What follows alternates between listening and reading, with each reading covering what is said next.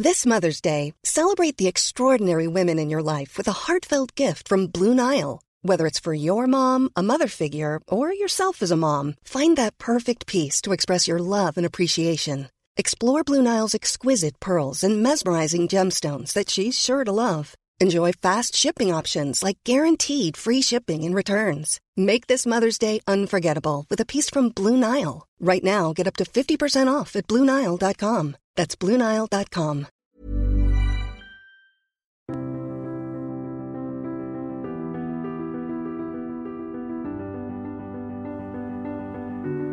Bienvenue pour une nouvelle émission de Conflit. Nous allons parler cette semaine d'histoire militaire, l'histoire de France. Nous commémorons le 80e anniversaire de la bataille de France de 1940 qui s'est soldée par une défaite, par l'arrivée au pouvoir du maréchal Pétain, à qui le Parlement a voté les pleins pouvoirs. Et c'est au maréchal Pétain que nous allons nous intéresser cette semaine, notamment à son parcours militaire. En effet, on ne peut pas comprendre pourquoi c'est lui qui a été choisi, qui a été désigné pour prendre la suite des opérations à la suite de la défaite, si on n'a pas en arrière-plan l'ensemble de son parcours militaire, l'ensemble de cette histoire extrêmement longue, puisqu'il est resté plus de 50 ans dans l'armée active et qu'il a, qu'il a eu une histoire militaire extrêmement complexe. Souvent, on réduit euh, Pétain à deux lieux, Verdun pour la victoire, Montoire pour la défaite et surtout le début de la collaboration avec l'Allemagne. C'est effectivement deux événements importants dans la vie de Philippe Pétain, mais ce n'est pas la seule chose. C'est quelqu'un qui a été professeur à l'école de guerre, qui à ce titre a formé de nombreux officiers, qui a participé, qui a dirigé la guerre du Rif en 1925, et donc qui a eu un rôle important dans cette pacification au Maroc. C'est quelqu'un qui a eu également une très grande, très grande influence militaire, stratégique, et donc une vie extrêmement riche qu'il est important de découvrir, de connaître, pour comprendre pourquoi lui a été choisi en 1940. Dans cette émission, nous parlerons donc de son parcours militaire, nous nous arrêterons en 1939, la partie de la Deuxième Guerre mondiale, c'est autre chose, ça ne concerne pas directement cette émission, et nous allons voir comment cet homme qui est né sous le Second Empire, qui a connu deux guerres mondiales, qui a connu le début et le milieu de la colonisation, qui a monté tous les échelons militaires jusqu'à obtenir le titre de maréchal, comment cet homme s'est inséré dans l'histoire militaire française.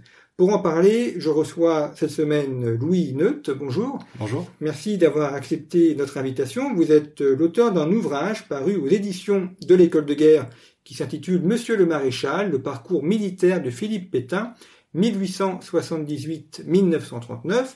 L'école de guerre qui, euh, depuis deux ans maintenant, a, lancé donc une, maison d'édition et une collection d'ouvrages avec des ouvrages consacrés à l'histoire militaire et à la stratégie et c'est donc dans ce cadre-là que paraît cet ouvrage, un ouvrage qui est extrêmement intéressant parce qu'effectivement, vous, montrez ce parcours qui est finalement assez peu connu, parce que on réduit euh, Pétain à Verdun, le vainqueur de Verdun, et puis euh, on va dire le, le, le perdant euh, de, de, Montoire, et puis la, la, collaboration. Et ce que vous montrez, c'est effectivement un parcours militaire extrêmement riche. Euh, Peut-être première question pour commencer.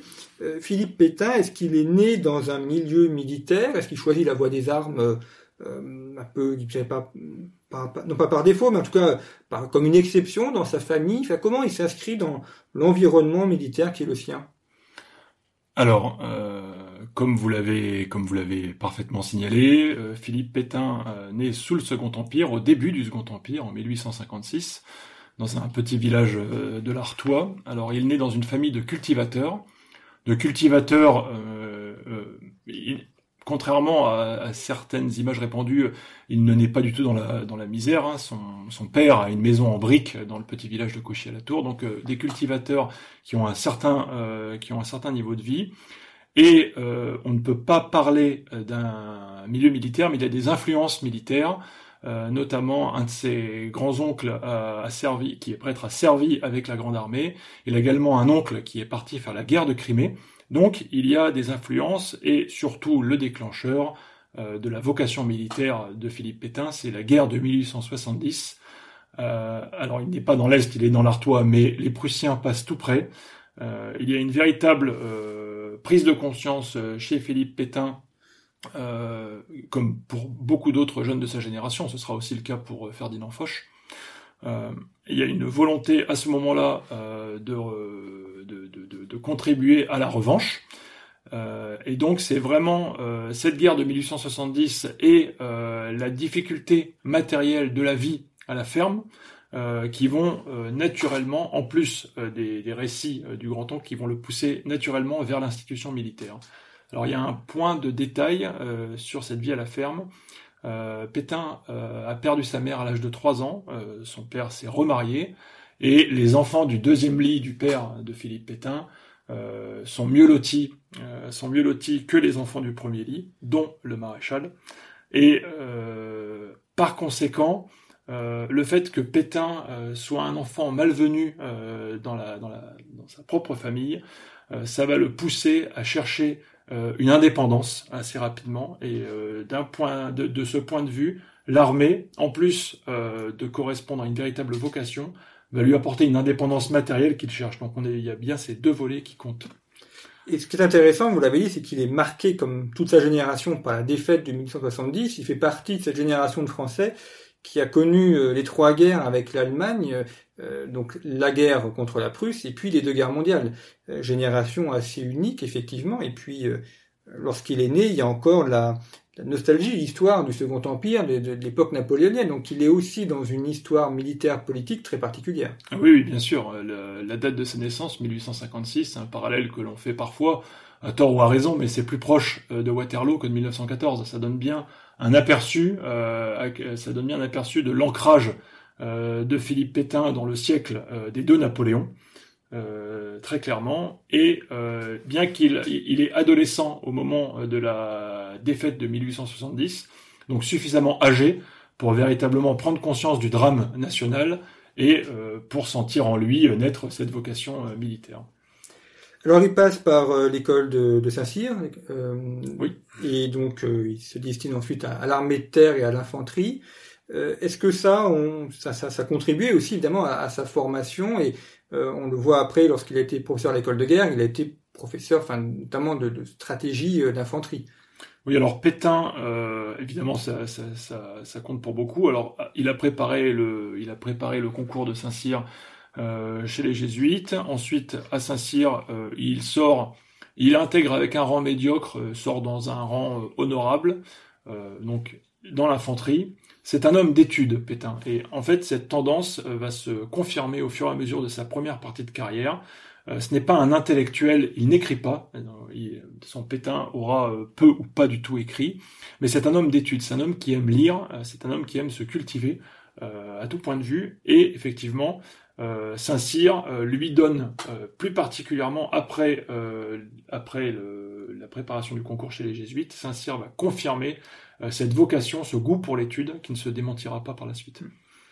D'ailleurs, il est de la même promotion que Charles de Foucault, qui a eu une vie un peu différente, particulière, mais c'est intéressant aussi de, replacer les, hommes dans leur, dans leur époque il ne participe pas aux guerres coloniales, alors qu'on est dans cette grande effervescence coloniale.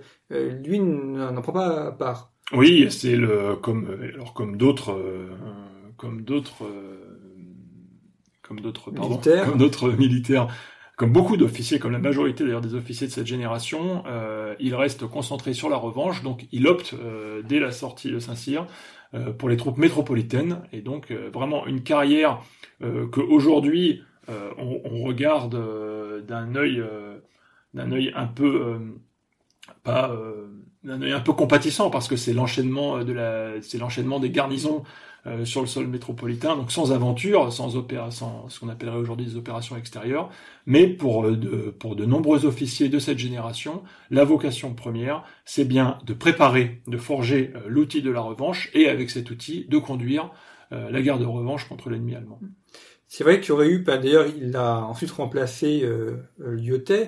Euh, lui, enfin Lyotet a pris une autre direction en étant dans la guerre coloniale, étant présent au Maroc. Donc on voit aussi des profils de militaires euh, complètement différents. Oui, tout à fait. dans cette génération dans cette génération d'officiers donc qui, qui, arriveront au plus haut poste pour la Première Guerre mondiale. On a vraiment la tradition des coloniaux. On retrouve Gallieni, Joffre, Lyoté, mais on a aussi la tradition des métropolitains, parmi lesquels on retrouve bien sûr Pétain, mais aussi Foch.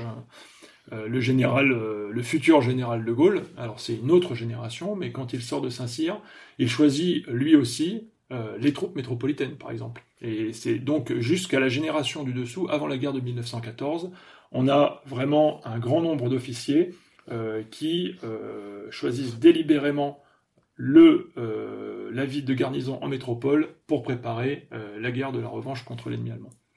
Alors cette guerre, elle arrive, finit par arriver en, 1914.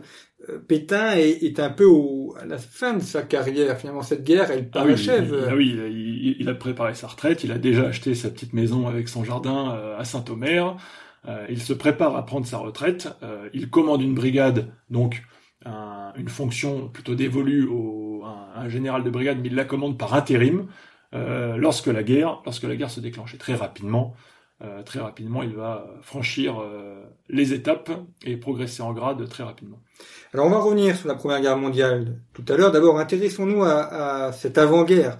Même si évidemment à l'époque on ne sait pas que c'est l'avant-guerre, mais euh, il a un rôle important puisqu'il est professeur à l'école de guerre, donc il forme les futurs officiers. Et c'est là où c'est intéressant également par rapport à votre ouvrage, c'est que vous avez dit que c'est un homme d'études, donc là il met en pratique finalement ce qu'il a étudié, et, en tant que professeur, il contribue d'avoir à, définir une doctrine, mais également à, la diffuser euh, parmi l'ensemble du corps des officiers. Donc euh, son rôle, même si un professeur ne fait pas tout, euh, mais son rôle est quand même important dans le développement, la pensée stratégique militaire française. Oui, alors la pensée stratégique, du moins la pensée tactique, ça c'est certain, euh, car Pétain, et c'est une, une constante que l'on retrouvera également dans l'entre-deux-guerres, j'aurai peut-être l'occasion d'y revenir, Pétain est un homme de conviction. Donc, il a, c'est des convictions qui sont étayées par des études, et ces études et l'étude également des conflits extérieurs euh, à l'époque, donc Afrique du Sud, Mandchourie, euh, conduit Pétain à l'idée qu'on lui lui a souvent prêté ces mots, donc faute de les avoir prononcés, en tout cas il les porte, le feu tue, c'est-à-dire que Pétain euh, est vraiment l'homme, est vraiment euh, la référence qui porte l'idée selon laquelle il faut absolument combiner le mouvement et le feu pour appliquer un maximum de puissance de feu sur l'ennemi. Et à l'époque, euh, ce n'est pas si évident. Pétain n'est pas seul. beaucoup d'autres professeurs ou officiers supérieurs euh, insiste sur, par exemple, la coordination entre l'infanterie et l'artillerie, mais Pétain est vraiment le seul à se, à s'opposer à, la, à une logique euh, qui parfois va conférer à la mystique de l'élan offensif, donc le seul mouvement euh, qui emporte la décision. Pétain, c'est vraiment déjà dès ses années d'enseignement la prudence, la froideur pragmatique et la combinaison du mouvement et du feu pour vraiment apporter un maximum de puissance de feu face à l'objectif, et non pas euh, vouloir l'emporter absolument euh, uniquement par le seul élan. Voilà. Ce qui est intéressant, c'est qu'on a là un homme qui, qui réfléchit, qui pense, qui forme, et puis qui à un moment donné est confronté à l'application de ces doctrines directement pendant la Première Guerre mondiale, puisque là, il est euh, en, enfin, général en opération, et donc il, il peut appliquer ce qu'il a enseigné. Exactement. C'est comme, comme je le précise dans mon livre, il n'est pas le seul à avoir eu raison mais c'est lui qui a porté euh, ses idées et ses notions tactiques avec le plus d'efficacité d'un point de vue pédagogique, didactique, avec le plus de talent. Et il se trouve euh, que la guerre va lui donner l'opportunité de mettre en application euh, ses conceptions, et en plus d'avoir des idées, comme je vous l'ai dit, c'est un homme de conviction, c'est également un homme qui a un don pour le commandement, c'est un homme qui a un sens supérieur du commandement, et donc la combinaison de ce don euh, pour le commandement et de la clarté et de la, de la cohérence et de la justesse de ses conceptions tactiques vont faire euh, en sorte qu'effectivement, les premières, euh, dès les premières semaines de guerre, il va être révélé, et en fait, surtout par, par contraste avec bon nombre de généraux qui vont rapidement être limogés, le fameux, le fameux limogeage de Joffre, en fait, Pétain euh, va très vite, comme, certains autres de ses camarades, on peut aussi parler de Fayol, va être révélé par les premières semaines de guerre, notamment parce qu'il a raison et surtout parce qu'il est bon quand beaucoup d'autres sont mauvais et complètement dépassés par le rythme des opérations et par l'ampleur des pertes en fantassins qui sont extrêmement prononcées sur les premiers mois de guerre. Alors c'est vrai que l'épreuve du feu révèle les hommes, mais là le, les faiblesses, enfin immédiatement vues. Euh, donc cet homme qui devait prendre sa retraite poursuit et il était loin de se douter qu'il allait poursuivre encore plusieurs décennies. Euh, au, début de la guerre, quel est son rôle, quelle est sa fonction, qu'est-ce qu'on lui confie comme opération? Alors, au début de la guerre, euh, il part au combat avec euh, sa brigade d'infanterie. très vite, au sein de la, l'armée Lanrosac, la cinquième, il est engagé Belgique. C'est la bataille des frontières, et rapidement, sa brigade est engagée dans des combats, dans des combats d'arrière-garde pour couvrir en fait la retraite, euh, la retraite française suite à suite au déboire de la de la bataille des frontières. Donc il participe au, coup d'arrêt de la bataille de ce qu'on a retenu comme la bataille de Guise, mais qui est en fait un des premiers moments euh, de l'ensemble des opérations qui constituent la bataille de la Marne. Donc tout de suite, Pétain est engagé euh, en, combat retardateur, si, si, on peut dire. Et ensuite, il participe au mouvement contre-offensif de la Marne à partir du début septembre 1914. Et ce qui fait que après euh, ces combats euh, où euh, il obtient des résultats tactiques significatifs, il est nommé euh, général de division euh, dès la fin de la bataille de la Marne, dès septembre 1914. Déjà, ensuite, il continue, euh, parce bon, tout le monde retient Verdun, mais enfin, Verdun n'arrive qu'après. quelle est ensuite la, suite de son parcours dans cette armée française qui se défend? Alors rapidement après la après après la bataille de la Marne, c'est la course à la mer.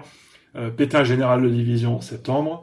On lui confie un corps d'armée, le 33e, en octobre 1914, ce qui fait que beaucoup de ses amis, euh, beaucoup de ses, beaucoup de ses amis, lui, ses amis font la remarque. On n'a on a même pas le temps, on n'a même pas le temps de vous féliciter pour un grade que vous avez déjà pris, le, que vous avez déjà pris le grade d'après. Et début 1915, il est définitivement euh, il, est, définitivement général de division, il n'est plus général de division à titre temporaire, il commande son corps d'armée et il participe à ce titre aux batailles euh, de grignotage de Joffre de 1915 en Artois et en Champagne, où là encore, euh, Pétain n'emporte pas la décision, mais il comprend avant tout le monde le caractère très matériel, industriel de cette guerre, et les faiblesses de la France, les faiblesses économiques et stratégiques de la France euh, notamment sur ce point. En fait, Pétain est celui euh, qui comprend le mieux cette guerre avant les autres. comme, comme pour le feutu, il n'est pas le seul, mais c'est lui qui l'exprime le mieux et c'est peut-être lui qui comprend le plus vite euh, la, dimension nouvelle industrielle de cette guerre.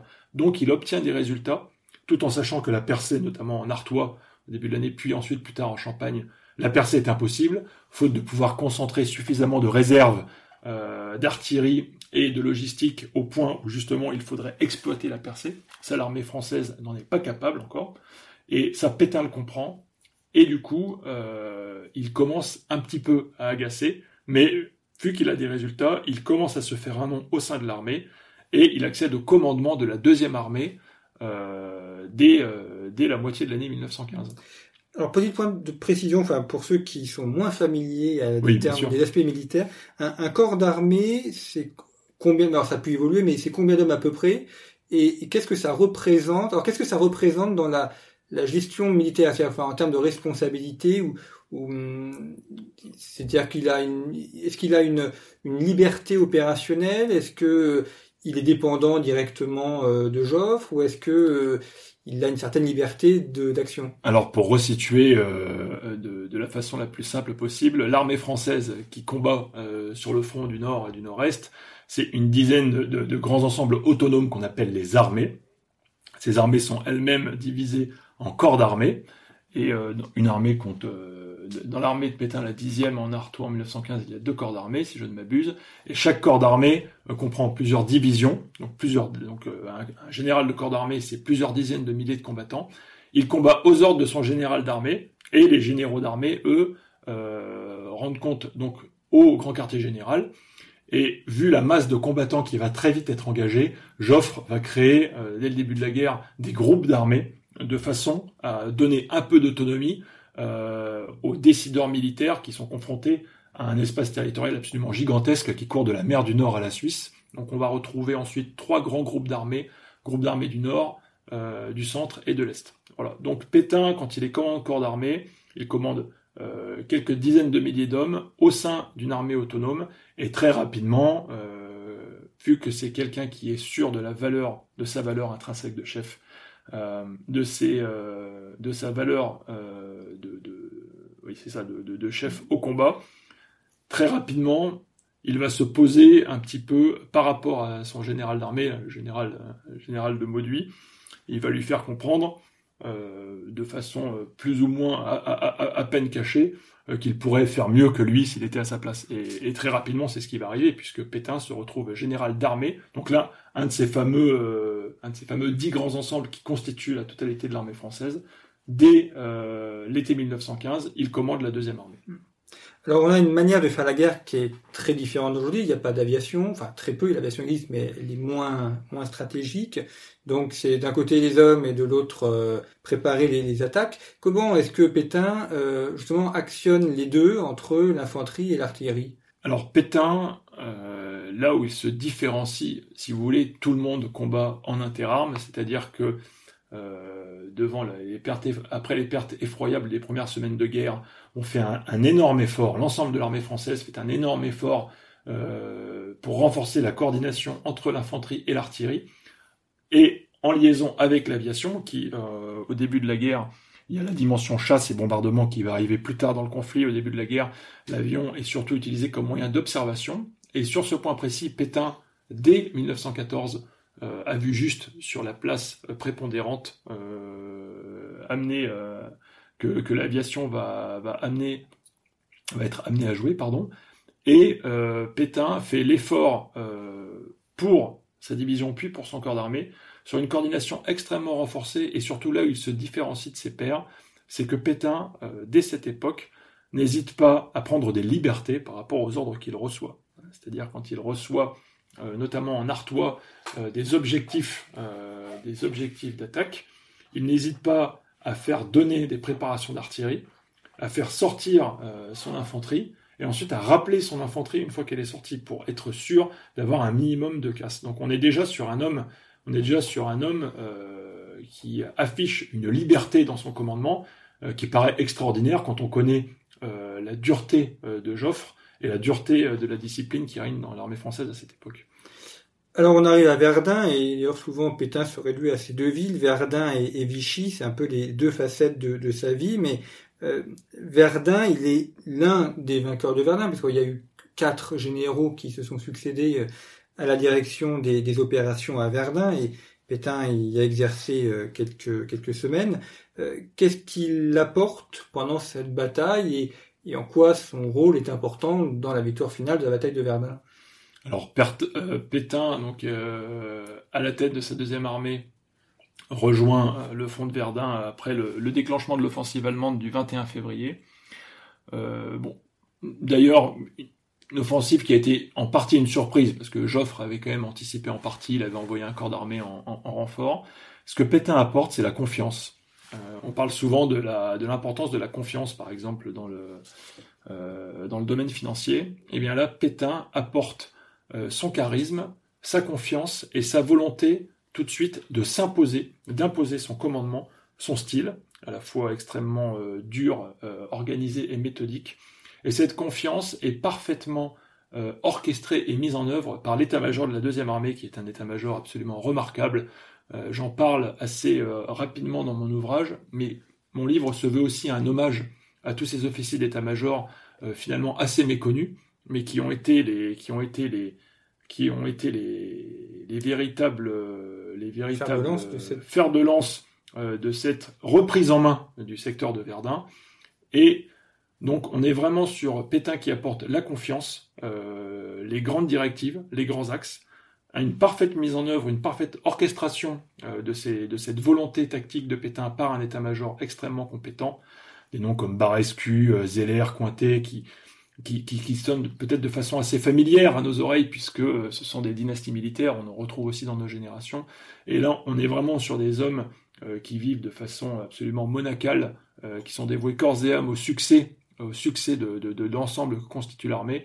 Et Pétain aura toujours cette chance en 14-18 et après, d'être servi par des hommes absolument remarquables. Donc voilà ce qu'apporte Pétain à Verdun, la confiance qui permet de rétablir, confiance, rétablissement, et un effort sur la logistique qui est en fait le, qui est en fait le, la supériorité du regard de Pétain sur cette bataille, c'est tout de suite la compréhension qu'il faut relever les divisions d'infanterie extrêmement rapidement, tous les deux ou trois jours. En deux ou trois jours, une division fond.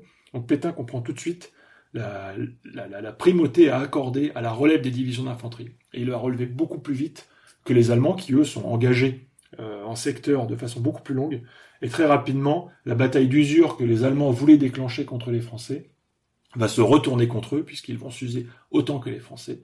Et donc Pétain euh, comprend ça, et donc voilà, c'est le rétablissement, il ramène la confiance, et à ce titre, il peut vraiment être considéré comme le sauveur de Verdun. À, défaut d'être le vainqueur de Verdun, qui Palme qui échoue plutôt à, à Nivelles, on peut véritablement parler euh, de sauveur de Verdun euh, sans, euh, sans, sans, sans exagération. Pardon. Alors en 1918, c'est la victoire finale et, Pétain ben, reçoit ce, titre honorifique de, maréchal de France.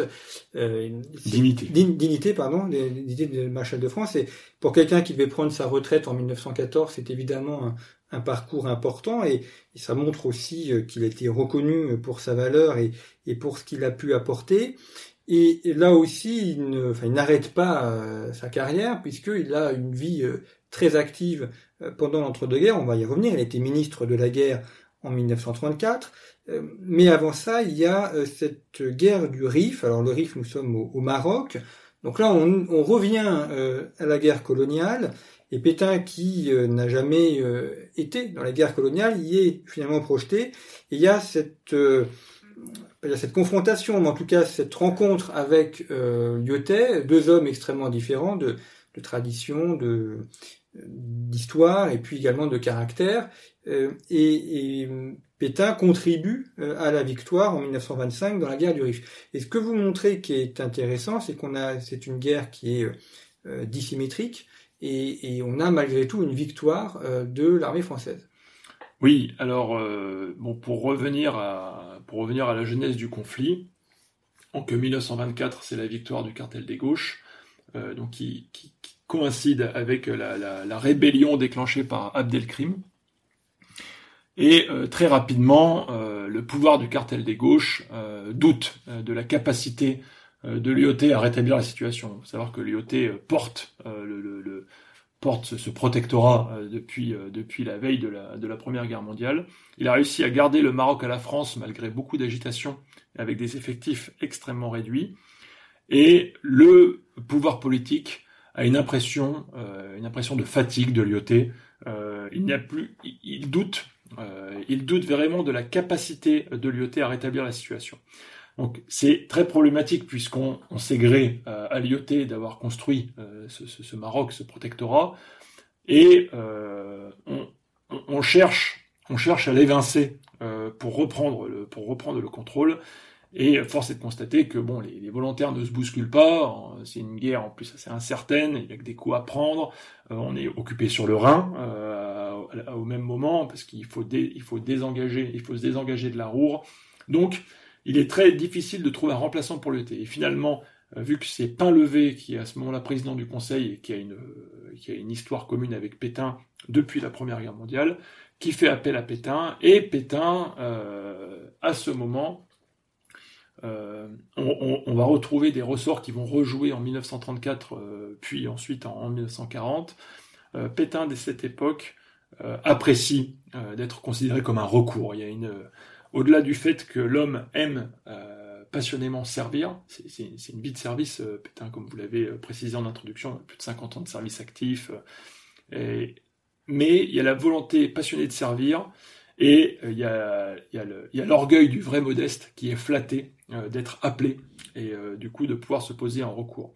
Donc effectivement, il est obligé d'être assez inélégant avec l'IoT, puisque bah, de toute façon, effectivement, il faut que quand l'un arrive, l'autre l'autre s'en aille. Et ensuite, il va effectivement conduire cette guerre avec beaucoup d'efficacité, euh, avec des effectifs, du matériel, de la méthode, et remporter euh, par la même la seule vraie victoire connue à ce jour de l'armée française contre un ennemi, oui, qu'on peut dire à la fois dissymétrique et asymétrique, mais en tout cas, c'est euh, un exemple euh, unique dans l'histoire de l'armée française, la victoire d'une armée conventionnelle contre un ennemi euh, dissymétrique à l'étranger. Et alors comment il s'y prend pour, pour gagner justement? En plus sur un terrain qui est compliqué, c'est terrain montagneux, donc faire circuler l'artillerie c'est complexe, les hommes aussi, il y a problème des embuscades évidemment, donc c'est un terrain complètement différent de ce qu'il a pu connaître pendant la Première Guerre mondiale. Alors, euh, il y a plusieurs niveaux euh, pour comprendre l'action de Pétain au Maroc. Euh, là, on, peut vraiment s'élever au niveau stratégique. On ne peut pas encore parler d'opératif à l'époque, mais d'un point de vue stratégique, Pétain comprend qu'on ne pourra pas gagner cette guerre sans les Espagnols. Il faut créer une logique d'étau entre les Espagnols au nord et les Français au sud. Et donc, à ce moment-là, il noue des liens avec le général San Giorgio et avec les militaires espagnols euh, qui seront précieux par la suite euh, et qui expliqueront en partie le fait qu'on fasse appel à lui pour être ambassadeur auprès de Franco en 1939. Donc il comprend que cette guerre, il faut la mener euh, avec l'Espagnol, qui, avec les Espagnols que n'aime pas Lyoté, mais qui pour Pétain doivent être un allié de circonstance, pour créer cet étau à l'échelle du théâtre. Ensuite, d'un point de vue tactique, Pétain a l'énorme avantage sur Lyoté, d'être vice-président du Conseil supérieur de la guerre. À cette époque, il est inspecteur général de l'armée, et donc il a la main sur l'armée, sur l'état-major de l'armée. Donc quand Pétain euh, demande des renforts, c'est beaucoup plus facile euh, que quand on s'appelle Lyoté, euh, qu'on a énervé le Parlement, qu'on a fait fondre un petit peu les renforts envoyés au compte-gouttes. Pétain, général républicain, parfaitement soutenu par Pain-Levé et par le gouvernement du cartel des gauches, peut demander tous les moyens qu'il veut. Donc on engage, on va engager jusqu'à 143 000 hommes. Euh, Pétain demande des chars, des avions. Il a tous les moyens qu'il lui faut. Ensuite, il reprend en main le commandement, il sectorise. Toujours cette obsession de la sectorisation chez Pétain. Et là, en coordination avec l'allié espagnol, on est véritablement dans une logique euh, de rouleau compresseur. Euh, c'est vraiment l'image qui qui vient, qui vient en tête. Et rouleau compresseur, donc avec plusieurs groupes, plusieurs groupes tactiques qui sont commandés encore une fois par des subordonnés exceptionnels. Là, on a quand même des, on a quand même des, futurs, euh, euh, futurs grands noms de l'armée française euh, qui mènent un combat extrêmement efficace, interarmes, avec une, beaucoup ont dit une débauche de moyens, mais force est de constater que ça marche, que c'est efficace. Est-ce que dans la, manière de conduire la guerre en 1925, il y a une différence notable avec la manière dont elle est conduite en 1918 Est-ce que on voit déjà apparaître des évolutions techniques, techniques, stratégiques, hormis le fait que l'ennemi est différent, que le terrain est différent. Est-ce qu'il y a déjà quelques évolutions ou est-ce que c'est à peu près la même manière de conduire la guerre que pendant la Première Guerre mondiale? Alors ce n'est pas la même manière de conduire la guerre, euh, surtout euh, la, guerre de 1918, euh, qui du, point de vue français, on est arrivé à, des, de très beaux aboutissements euh, du point de vue de la doctrine, du matériel, de l'emploi. On dès, septembre 1918, on engage euh, par exemple les chars Renault FT groupés. Euh, la coordination interarmes est extrêmement extrêmement resserrée. On utilise la division aérienne comme arme tactique. Donc vraiment 1918 d'un point de vue français, c'est c'est là tout le paradoxe de l'histoire, l'ironie l'ironie malheureuse de l'histoire euh, les, prémices euh, des succès allemands de 1940 sont déjà en germe dans la façon dont l'armée française combat en 1918. Le Maroc, c'est très différent, euh, puisque le terrain oblige, le terrain contraint à engager surtout des, unités d'infanterie ou de cavalerie qui sont là soutenues par des chars. On ne peut pas employer les chars de façon massive dans, dans un terrain très accidenté.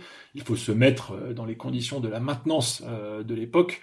Euh, vous imaginez bien que euh, entretenir des chars dans un terrain pareil avec les moyens des années des années 1920, c'est extrêmement compliqué. Il y a la poussière, il y a le ravitaillement aussi en essence. La, la, logistique, le, le, service de santé, tout est rendu euh, de tout est rendu beaucoup plus beaucoup plus compliqué. Donc les gens les gens combattent dans des compartiments de terrain extrêmement resserrés, isolés les uns des autres, à la différence à la différence du, du, du front occidental de 1918. Il n'y a pas d'artillerie en face.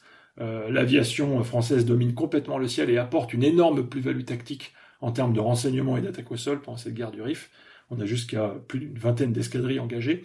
Et là, on, le, côté véritablement euh, le plus euh, révolutionnaire, si je puis dire, euh, j'aime pas trop ce terme, plutôt novateur d'un point de vue tactique, c'est l'utilisation de l'aviation d'assaut. là, il y a vraiment une très belle réussite contre un ennemi, certes, dépourvu d'aviation, mais là, en termes de, combinaison des effets entre l'arme aérienne et les troupes au sol, on atteint un niveau inégalé jusqu'alors, et cet enseignement particulièrement riche va ensuite se perdre en quelques années, ce qui fait qu'en 1940, euh, c'est les Allemands qui mettront en œuvre ces procédés, alors que nous, nous les avions euh, déjà euh, expérimentés avec succès au Maroc en 1925-1926. Alors la guerre du Rif, donc une victoire, et vous l'avez bien dit, Pétain évidemment est, honoré d'être reconnu. Si on regarde les, autres maréchaux, grands généraux de la Première Guerre mondiale, eh ben, soit ils décèdent, soit ils partent à la retraite. Il est finalement le seul qui est euh, continué. Bon, il y a Castelnau, mais qui a une autre carrière plutôt, politique, mais euh, Pétain euh, enfin, institutionnalisé, il est reconnu euh, par le corps politique, d'où le fait d'ailleurs qu'il soit nommé ministre de la guerre, et finalement on ne comprend pas pourquoi il a été vu comme un recours en 1939 si on n'a pas à l'esprit le fait que pendant les 20 années qui ont précédé, il a été vu comme un recours à plusieurs reprises. La guerre du Rif, vous l'avez dit, euh, quand il est nommé ministre de la guerre dans un climat en plus très compliqué, 1934, euh, affrontements sociaux, politiques euh, violents en, France, et donc il a des responsabilités politiques majeures, et finalement être ministre de la guerre, c'est pour lui entrer directement dans l'arène politique, même s'il n'est pas affilié à un parti directement, il, il, devient un homme politique. Oui, malgré, malgré ce qu'il dit, malgré ce qu'il dit au président Doumergue, donc chargé de constituer le gouvernement d'union nationale euh, euh, je, ne veux pas, euh, je, ne veux pas faire de politique. bien, il se retrouve, il se retrouve en politique. Alors pour revenir sur ce que vous disiez, effectivement, ce qu'il faut comprendre, c'est que Pétain, dans l'entre-deux-guerres, il, fait, il fait de plus en plus l'unanimité. Donc, comme vous l'avez dit, les autres maréchaux ensuite vont, vont, vont, partir les uns après les autres. Foch en 29, Joffre en 31. Donc, euh, en termes d'influence au sein du Conseil supérieur de la guerre, euh, Pétain euh, va, Pétain va asseoir de plus en plus sa, prépondérance. il fait l'unanimité également au sein de l'opinion dès 1918, dès la victoire. Le général, le général des poilus, considéré comme le général des poilus, le général qui bénéficie le plus des faveurs de l'opinion publique, c'est Pétain c'est Pétain. Pétain n'a pas gagné euh, de bataille à proprement parler, mais en termes de communication, euh, il voit juste. Euh, il est parfaitement, il est parfaitement, il est particulièrement bien traité par les médias, le, petit journal, l'illustration, ce qui fait que il a la faveur, il a la faveur de l'opinion publique. Pendant l'entre-deux-guerres se constitue le monde combattant, qui est très important. Pratiquement tous les députés sont, des anciens combattants, ça représente une masse électorale absolument énorme euh, dans un régime où, euh, la, conquête des voix euh, est, un, enjeu, est, un, est un enjeu majeur. Donc en fait, Pétain fait l'unanimité et devient absolument incontournable, et il va conforter par là même sa réputation de général républicain. Donc il n'y a pas de il n'est pas suspect euh, d'être factieux. Euh, ce n'est pas un maurassien, par exemple. Ce n'est pas un maurassien euh, à l'époque Pétain, comme le sont pourtant beaucoup d'autres officiers de sa génération ou de celle du dessus d'ailleurs, comme Charles de Gaulle. Pétain passe pour quelqu'un de, modéré. il est proche de, beaucoup d'hommes politiques associés à la gauche, au centre-gauche, hein, au sein du Parti radical socialiste. Et, et du coup, effectivement, il devient incontournable et il se retrouve en politique en 1934, 78 ans même, ministre de la guerre. Euh, et encore une fois, parce que, comme vous l'avez euh, bien rappelé, il y a la fierté, il y a, la fierté, il y a la satisfaction à être considéré comme un recours et à pouvoir de nouveau, encore une fois, servir avec tous les honneurs matériels que ça implique. Il ne faut jamais oublier, à mon sens, cet aspect qui n'est euh, d'ailleurs absolument pas condamnable. Euh, quand on a grandi, euh, quand on a grandi dans, le froid, une, relative, pauvreté, euh, on est toujours content de pouvoir bénéficier des ordres de la République, y compris, y compris et surtout quand on bénéficie d'un état de santé exceptionnel, ce qui est le cas de Philippe Pétain. Et puis étant ministre de la guerre, il découvre donc un autre milieu, il croise aussi d'autres personnes, par exemple Laval, Pierre Laval, évidemment, il se fait aussi un réseau de relations qui lui a été utile euh, quatre ou cinq ans plus tard quand il est devenu euh, chef du gouvernement et qu'il a fallu cette fois-ci euh, œuvrer au, niveau militaire.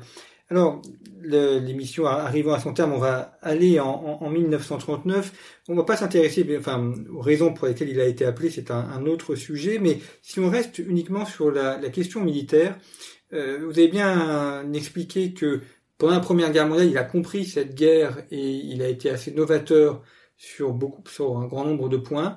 Est-ce qu'il a compris la guerre de 1939, euh, les évolutions technologiques qu'il y avait, euh, le rôle développé de l'aviation, le, rôle des chars, euh, ou est-ce qu'il est resté sur une conception de 1918 et donc avec une guerre de retard?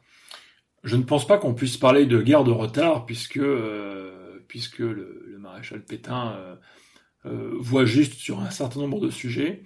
Euh, pas sur tous. Euh, le problème, c'est que euh, foncièrement, c'est un homme du 19e siècle, c'est un homme qui, qui, vieillit.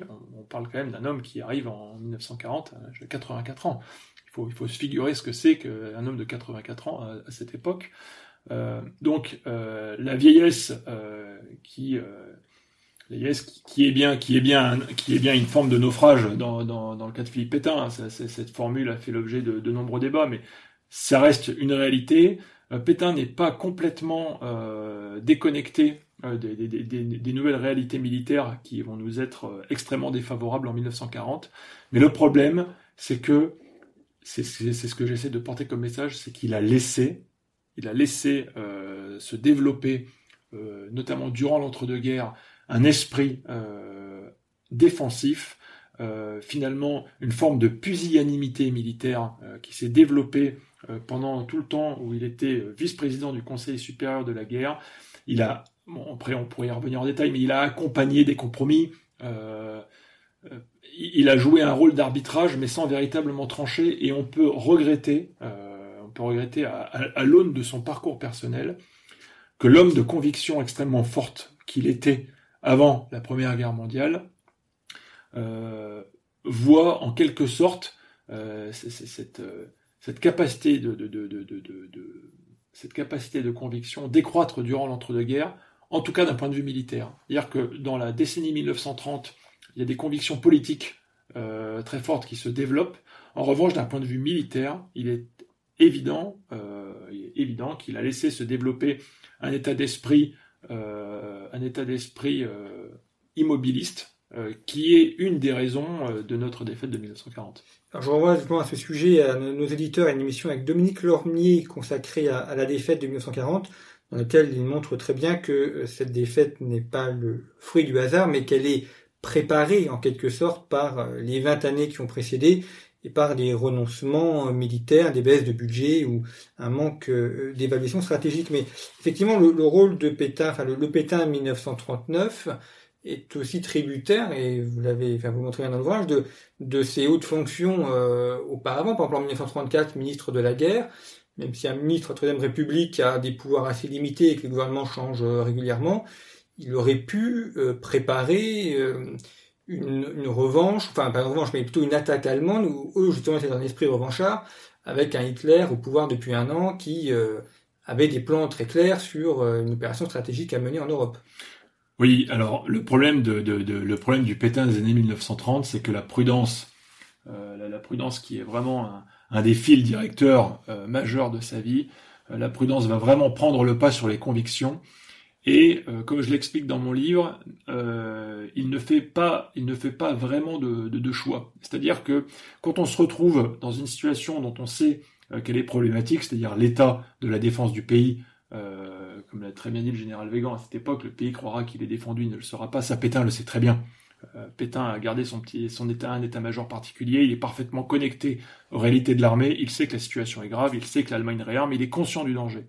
Mais euh, il ne s'oppose pas vraiment, il ne porte pas de conviction sur le plan politique, il ne s'accroche pas, c'est-à-dire quand on lui donne l'opportunité de rester euh, comme ministre de la guerre suite à la chute du cabinet d'Oumergue, il refuse. On aurait pu penser, euh, qu'il aurait pu jouer un peu le, rôle qu'avait joué Georges Lec pour la marine, vous savez, cette continuité d'un ministre qu'on le retrouve dans tous les cabinets successifs et qui porte sur le long terme des véritables projets d'un point de vue des programmes d'armement, par exemple, ou de, de, lutte pour le maintien ou la sanctuarisation de certains budgets.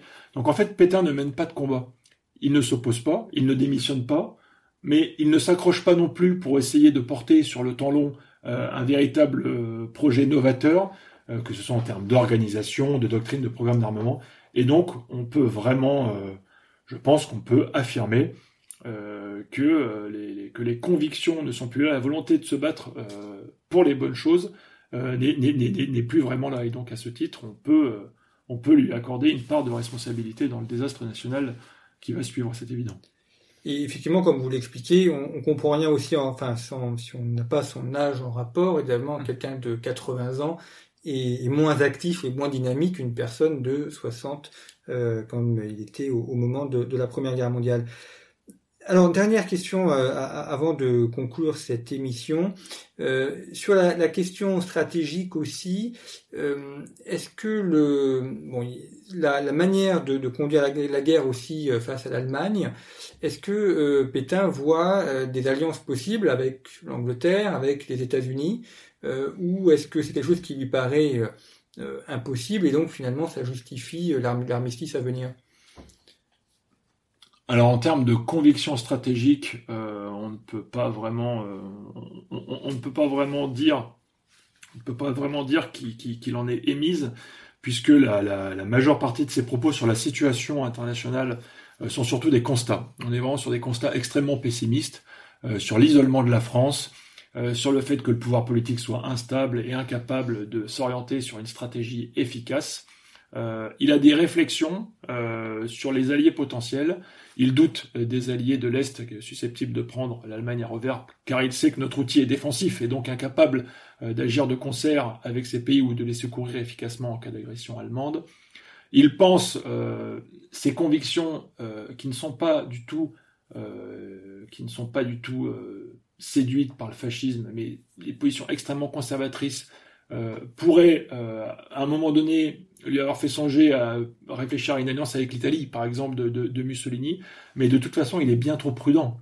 Pétain, c'est la prudence, comme vis-à-vis euh, de la cagoule ou d'autres dossiers de, ce type. Euh, il, y a, certainement eu des, il y a certainement eu des pensées intimes, mais en termes d'expression, euh, pas, réellement. Et encore une fois, sa correspondance, ses conversations, ses interventions font toujours plutôt figure de constat de constats extrêmement pessimistes, mais pas vraiment euh, de, de, vision stratégique très portée. En 14-18, on en a quelques-unes, euh, mais on ne peut pas vraiment parler d'une vision stratégique chez le maréchal Pétain dans l'entre-deux-guerres, du moins pas à mon sens. Effectivement, une, prudence qui peut être une vertu, mais qui, lorsqu'elle est développée à l'extrême, eh bien, entrave, entrave l'action et, devient néfaste pour le chef. Bien, merci beaucoup d'avoir évoqué pour conflit le, ce parcours militaire de Philippe Pétain. Je rappelle votre ouvrage, Monsieur le Maréchal, le parcours militaire de Philippe Pétain 1878-1939, qui est paru aux éditions de l'École de guerre. Vous pouvez retrouver toutes les références sur le site internet de Conflit.